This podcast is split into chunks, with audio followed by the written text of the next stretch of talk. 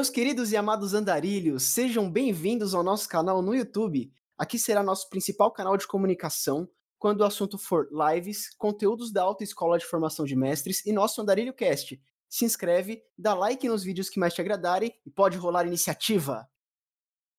A gente vai começar falando sobre o básico para vocês conseguirem narrar a primeira aventura de vocês. Que informações vocês vão precisar e depois a gente ainda consegue falar um pouco de alguns sistemas que são legais para tanto iniciar narrando quanto iniciar jogando. Sim, começando falando dos sistemas, eu recomendo para vocês começarem o Zip 2.0, o mais 2D6 ou o 3DT. Por quê? Esses sistemas eles são sistemas bem simples e que você usa só D6, os dados de seis lados para conseguir fazer as rolagens. A criação de personagem deles é simples e a maioria deles já vem com o cenário pronto dentro do livro base. Vocês só precisariam desenvolver a história dentro daquele cenário, certo? A gente começa escolhendo um sistema e aí dentro desse sistema a gente parte para um cenário. Seria o cenário? Ele é a forma ou o mundo que você vai narrar sua aventura. Pode ser, por exemplo, um, mundo pós-apocalíptico cheio de zumbis ou uma aventura medieval fantasiosa no, nos melhores modos do D&D. E aí a partir do cenário, com alguns elementos dele, vocês conseguem ir começando a escrever como vocês pretendem que a história de vocês vai desenrolar ali dentro. Então, por exemplo, vocês são no cenário de apocalipse zumbi. Como mestre, você pode tanto escolher seguir o caminho na história em que seus jogadores tenham que encontrar uma cura, ou que eles tenham apenas que sobreviver enquanto eles enfrentam tanto zumbis quanto outras comunidades sobreviventes. Alguns cenários eles também já têm alguma história base que você pode usar como, como espelho para conseguir iniciar a sua aventura. Já com o sistema, o cenário e a história de vocês, o próximo passo é, caso vocês queiram e o cenário facilite, seria vocês construírem um mapa com as localidades que vocês pretendem que os jogadores explorem. Então vocês podem colocar algumas cidades ou países, dependendo do sistema que vocês estão utilizando do cenário. No mapa, vocês podem colocar algumas localidades que vocês querem que sejam exploradas, mas não necessariamente vocês vão precisar criar uma história ou fazer com que todas as regiões participem efetivamente dentro da sua história. Isso vai depender bastante do decorrer do jogo e como os jogadores vão tomando as decisões deles. Então vocês vão ter que ir dando alguma, fazendo algumas adaptações no caminho, caso eles acabem querendo explorar alguma alguma região que não estava dentro dos seus planos. Então, já essa parte do mapa precisa também criar alguns NPCs, seriam os personagens que não são de jogadores. São figuras que seus jogadores vão encontrar durante a aventura deles, as quais eles vão interagir como aliados ou inimigos, às vezes até como pessoas neutras que vão estar ali meio que só para confundi-los, sabe? Para que vocês consigam desenvolver melhor a história. Nesse tópico é é basicamente isso, sabe? Mas a receita entre aspas, que vocês seguem para conseguir montar a primeira aventura e começarem a narrar. Se alguém tiver alguma dúvida aí, pode mandar. Existe algum site ou aplicativo para criação de mapa? Depende, você quer criar sozinho ou o quê? Pode ser o gosto, eu gosto, eu utilizo o Incarnate, é muito bom. No Incarnate você mesmo monta seus mapas. Fora o Incarnate, tem mais um na Steam. Esse da Steam ele é pago, não é? É pago também. Não, o Incarnate ele tem a versão free. Por isso eu gosto de sugerir ele. Ele não tem tanta coisa na versão free, mas dá pra montar os mapas muito bom. Ele tem a versão free e tem a versão premium também, né? Ah, tá. É que o meu mestre, ele, ele usa os dois. Eu não cheguei, não cheguei a usar nenhum porque o sistema que eu narrei não precisava desse tipo de mapa. Mas aí depois vocês podem dar uma olhada lá e os dois são muito bons para vocês fazerem mapa, principalmente caso vocês precisem fazer algum mapa com grid, eles já colocam o grid. Depende, se for jogar pelo Roll20, não gosto muito do de botar grid não, porque o Roll20 próprio já possui grid, né? É. É, aí se você botar grid no mapa e joga a imagem lá, buga tudo. É só alinhar bem certinho, isso é tranquilo. Ah, eu não gosto não, eu prefiro deixar sem grid e eu jogo pelo Roll20 mesmo. Queria uma dica pra criar NPC. a NPC, calma lá. É que assim, depende muito do de como você vai criar um NPC.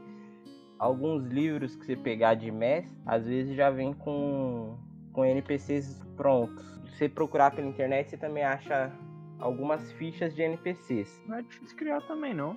É, porque ele é como se fosse um personagem comum. Do mesmo jeito que você criou lá o Olitran pra, pra aventura que a gente tá jogando junto, você consegue. Você tem que criar um NPC. Você tem que estruturar o background dele. No caso do DD, colocar a inclinação. Dependendo do NPC, a que deus ele é devoto. No caso do vampiro, o, no Hacken, você tem que colocar qual seria o clã daquele vampiro, quais as habilidades que ele tem, como, como é a personalidade dele. Assim, do meu ponto, no caso que eu vejo, você foca é, em detalhes nos NPCs que vão ser comuns, né? Tipo, vamos botar aquele mestre da taverna que os jogadores vão visitar direto. Esse você foca um pouco mais, em ter um pouco mais de detalhes, como ele se apresenta e tudo mais. Agora NPCs que só vão, que você assim, vai botar pra ele aparecer uma ou duas vezes, bota só nome, aparência e um traço, alguma coisa mais simples. Eu pelo menos foco nisso no caso. Hum, Valeu, cara. Mais alguma dúvida aí? Eu acho que é isso. Tranquilo, então. Vou pular pro próximo tema. Que acho que esse acaba, vai acabar sendo ainda um pouco mais rápido. Que é falando sobre as funções do mestre. Que já, já se mistura um pouco com, com os preparativos para sua mesa. Porque assim, além de narrar, obviamente, né? O mestre ele tem que ter todo o cuidado de estudar as regras que ele pretende usar dentro do sistema que ele vai estar usando de, de base. Ele tem que montar um mapa, tem que preparar a história base em cima do cenário que ele escolheu, certo? Por exemplo, a aventura que eu tô jogando agora, ela é no cenário de Forgotten Realms do do D&D dentro do D&D quinta edição e o nosso mestre colocou até até o, aonde ele mostrou pra gente e a gente vai ter que enfrentar um necromante boladão. Mas isso foi o que ele mostrou por enquanto. Então, conforme vocês forem avançando na, na aventura, vocês vão deixando mais detalhes da história Pode ser por alguns documentos espalhados numa dungeon que seus jogadores vão encontrando, ou então com conversas com alguns NPCs específicos que podem contar detalhes da, da aventura. Pode ser no meio de um interrogatório que seus jogadores estão fazendo. Mas o, o importante é vocês conseguirem dar um, dar um segmento para a história que vocês propuseram no começo. Claro que sem tentar ficar forçando os jogadores a seguirem o caminho específico que você queira. Tem que ter um pouco de jogo de cintura para ir se adaptando a algumas decisões do, dos jogadores, que nem sempre vão ser a, as mais inteligentes ou os dados não vão ajudar na hora dele executar aquele plano mirabolante. Então, mesmo tendo a história escrita, ainda tem que ter um pouco de improviso na hora da, da sessão para conseguir se virar. É, para mim, sempre a maior ferramenta do mestre é o improviso. Tipo, se tu vai fazer uma, sei lá, você faz uma quest principal, você já separou todos os monstros, tudo da quest principal, tudo, mas sempre deixa umas do, uns dois papéis do lado ali com alguns monstros equivalentes que os, os jogadores aguentam enfrentar, ou até se você quiser botar mais forte para botar eles para correr também alguma coisa assim, de lado, porque vai que, ah, o, o Lich Rei foi, foi descoberto no norte, ah, beleza, a gente vai pro sul. Acontece, acontece, então... É, bem assim. É, então, eu joguei uma que estava tentando ressuscitar um dragão, ah, o dragão estava na, nas cavernas de gelo do. Eu acho que era do oeste, não sei. Eles foram para um deserto no lado leste acontece bastante. Uns dois anos atrás eu tava numa mesa de Vampiro Hacking e nossa missão principal era investigar por que, que algumas pessoas e vampiros estavam sumindo na cidade de Nova York. A gente acabou a crônica e nunca descobrimos porque as nossas investigações e algumas situações que a gente acabou se colocando de forma não muito inteligente fez com que a gente fosse parar em um caminho completamente diferente envolvendo a morte do, do atual governante da cidade do, dos dentro do, da, da sociedade dos vampiros. Sim, o mestre queria que a gente encontrasse descobrisse porque as pessoas estavam sumindo e a gente acabou deixando um corpo em cima de um telhado e enchendo um, um dos principais prédios de polícia, causando uma guerra ali. Aí foi, foi um pouco de, de jogo de cintura dele para conseguir continuar a dar seguimento na história a partir da, das nossas decisões um pouco prudentes. Eu vou ser sincero, é, eu não tenho medo de matar é, jogadores não, cara. Então eu sempre assim, quando eu narrei, eu boto é, monstros de level parecido com eles e se eles não aguentarem por azar do destino, morreu. Porque tipo, tem que pensar, eu sempre gosto de pensar assim que o RPG é focado nos personagens, sim, mas se você for pensar como se ali fosse um, realmente um mundo, vão existir dragões em cavernas. Tipo, eles são level 1 e entraram na floresta. Aquela floresta pode ter, sei lá, um gigante de gelo ali na, nas montanhas que vive dali desde sempre, que é level 10, não sei o que. Algumas feras assim, porque vão existir feras e coisas mais poderosas que os jogadores. Nem tudo é sempre level deles. Assim como também quando eles forem level alto, sei lá, encontram um goblin no meio do caminho ali tirando sarro. Que mais claro, quando eu, eu boto tipo alguma coisa muito forte, por exemplo, sei lá, eu dou uma pista antes, tá ligado? Ah, estão na floresta ali. É, de, como é igual eu falei do exemplo do gigante de gelo na, nas montanhas.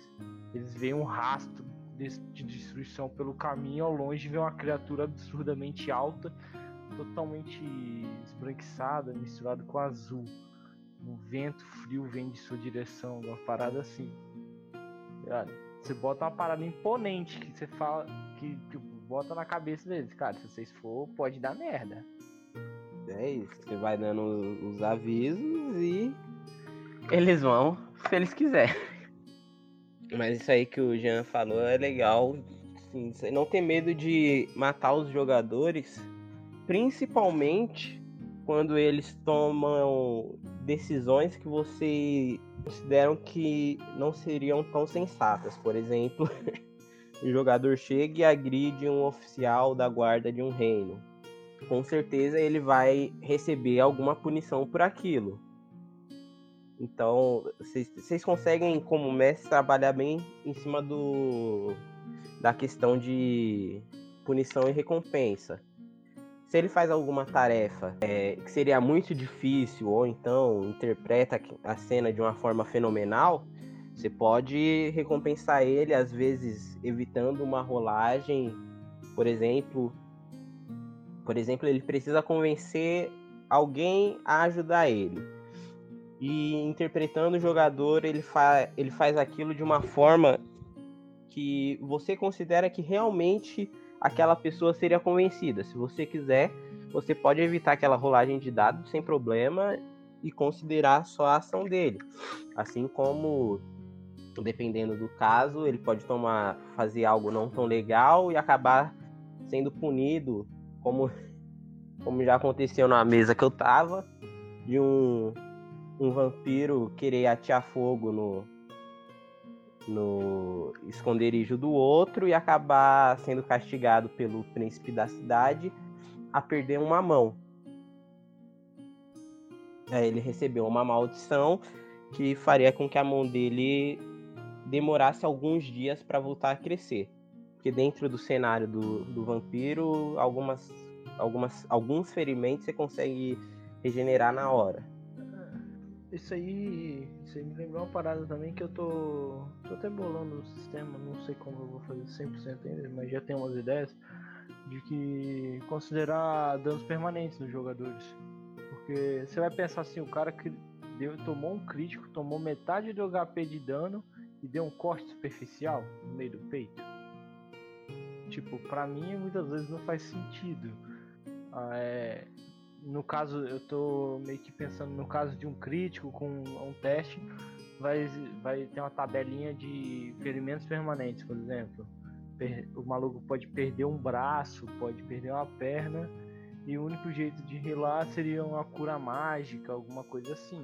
Que não faz sentido o cara tomar uma monstruosidade de dano de uma achada de um orc gigante bater no peito de um gnomo e ah, Gnomo, sei lá, só tomou um corte no peito. É, eu, eu, eu tomo bastante cuidado nessas coisas, porque existem regras para dano massivo na grande maioria dos sistemas. Quando você põe muita punição por, por, por levar dano, e quando a gente leva essa lógica nossa, da nossa vida, para um jogo de fantasia, no meu caso eu jogo DD muito, você tira a fantasia da coisa. É, sim, sim. Porque se a gente pega nossos exemplos de ficção, como por exemplo, filmes de ação, é, livros de histórias de fantasia, os heróis, eles são acima da média. Assim, muito acima da média. Então, a gente pega, por exemplo, o Aragorn no, no Senhor dos Anéis. Mano, ou os próprios hobbits do Senhor dos Anéis, eles apanham o filme inteiro, o livro inteiro, os hobbits apanham. São chutados para lá e pra cá, passam por perrengue, mas estão ali ainda agindo. Não, sim. Só que igual eu tava falando, isso aí que eu tô bolando seria tipo um caso bem específico, entendeu? Sim, sim. É um sistema que eu vou adicionar na minha próxima campanha, que eu tenho uns amigos meus. A gente tá até guardando um pouco esse negócio da pandemia aí. Mas até lá eu tenho que terminar esse sistemazinho. Vai existir dano permanente e perder um dedo, uma mão, um braço, dependendo do, do sistema. Eu só tomaria cuidado com isso, com o fato de que não podemos usar a nossa lógica da nossa vida no jogo. Se a gente fosse comparar, né, o livro do mestre do D&D quinta edição, desde o 3.5 ele já traz essas comparações, que é como que você seria no jogo. Você fulano de tal, você Natália, você Jean, você João, como que vocês seriam no jogo. No quinta edição do D&D, por exemplo, todos nós fazendo academia ou não fazendo, seríamos personagens NPCs, não é? Com uma média de atributo 8, ou seja, todo mundo teria bônus negativo em todos os atributos. No caso do ID. Daí você pega um herói que tem 16 de força, meu, esse cara é muito forte. Ele é mais forte do, do que o levantador de peso olímpico, assim, sabe? Ele é muito forte. Então, um cara com constituição 14, meu, ele vai levar uma machadada e vai continuar andando. Porque ele é muito foda. Então, só, só toma cuidado, porque. E daí tem outra, né? Converse com seus jogadores. Ah, acho que tá muito em alta a conversa do, da sessão zero, né? Converse com os jogadores. Vocês querem algo mais real? Vamos pra algo mais real. Vocês querem algo mais fantasia? Vamos pra algo mais fantasia. Pra você mestrar a história que quer. para jogadores que querem jogar aquela história. Não necessariamente você tem que mudar a tua história, mas você tem que achar pessoas que queiram participar dessa experiência que você tá bolando. Porque senão você bola algo realista pra um povo que quer ficar de zoeira e vai morrer toda a sessão e acabou. E não foi divertido pra ninguém daí, né? Você perdeu o teu tempo preparando e eles perderam o tempo deles jogando uma aventura que eles não queriam jogar.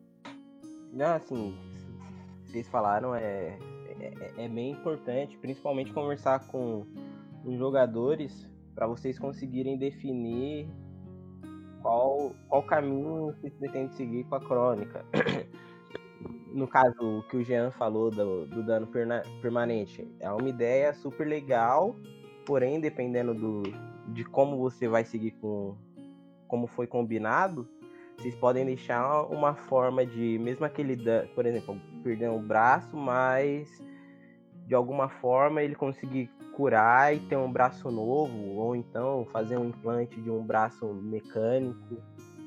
É, é um pouco questão de vocês explorarem um pouco a, as possibilidades que o sistema dá, mas também não se prender somente a ele. Porque, por exemplo, antes de começar a aventura no sistema, vocês vão ter que passar um tempo lendo as regras, estudando as que vocês considerarem mais importantes, fazendo meio que uma seleção das que vocês acham interessante usar ou não. Isso pode depender da campanha ou às vezes pode depender de uma situação específica. Se você vai querer usar tal regra ou se você vai querer colocar, substituir ela para uma regra sua. Porque dep dependendo da situação, fica, você consegue deixar um pouco mais interessante você criando uma regra para substituir uma do, do livro. Você pode deixar acabar deixando o jogo um pouco mais fluido, dependendo dos casos. É porque o, o livro mesmo ele tá ali só de de guia, né? Ele não precisa ser seguido à risca. Ele vai só te te guiar, mas no fim, quem, quem manda mesmo é você como mestre. Então você decide o que vai ou o que não vai. Então, eu acho que dentro das funções do mestre é isso aí, mas caso vocês acabem ficando perdidos durante a, narra, a narração do jogo, tem algumas ferramentas que vocês podem deixar deixar do lado como escudo do mestre. Vocês podem imprimir algumas outras tabelas com algumas anotações de vocês para ajudar vocês a, a ir seguindo na, na história que vocês estão contando.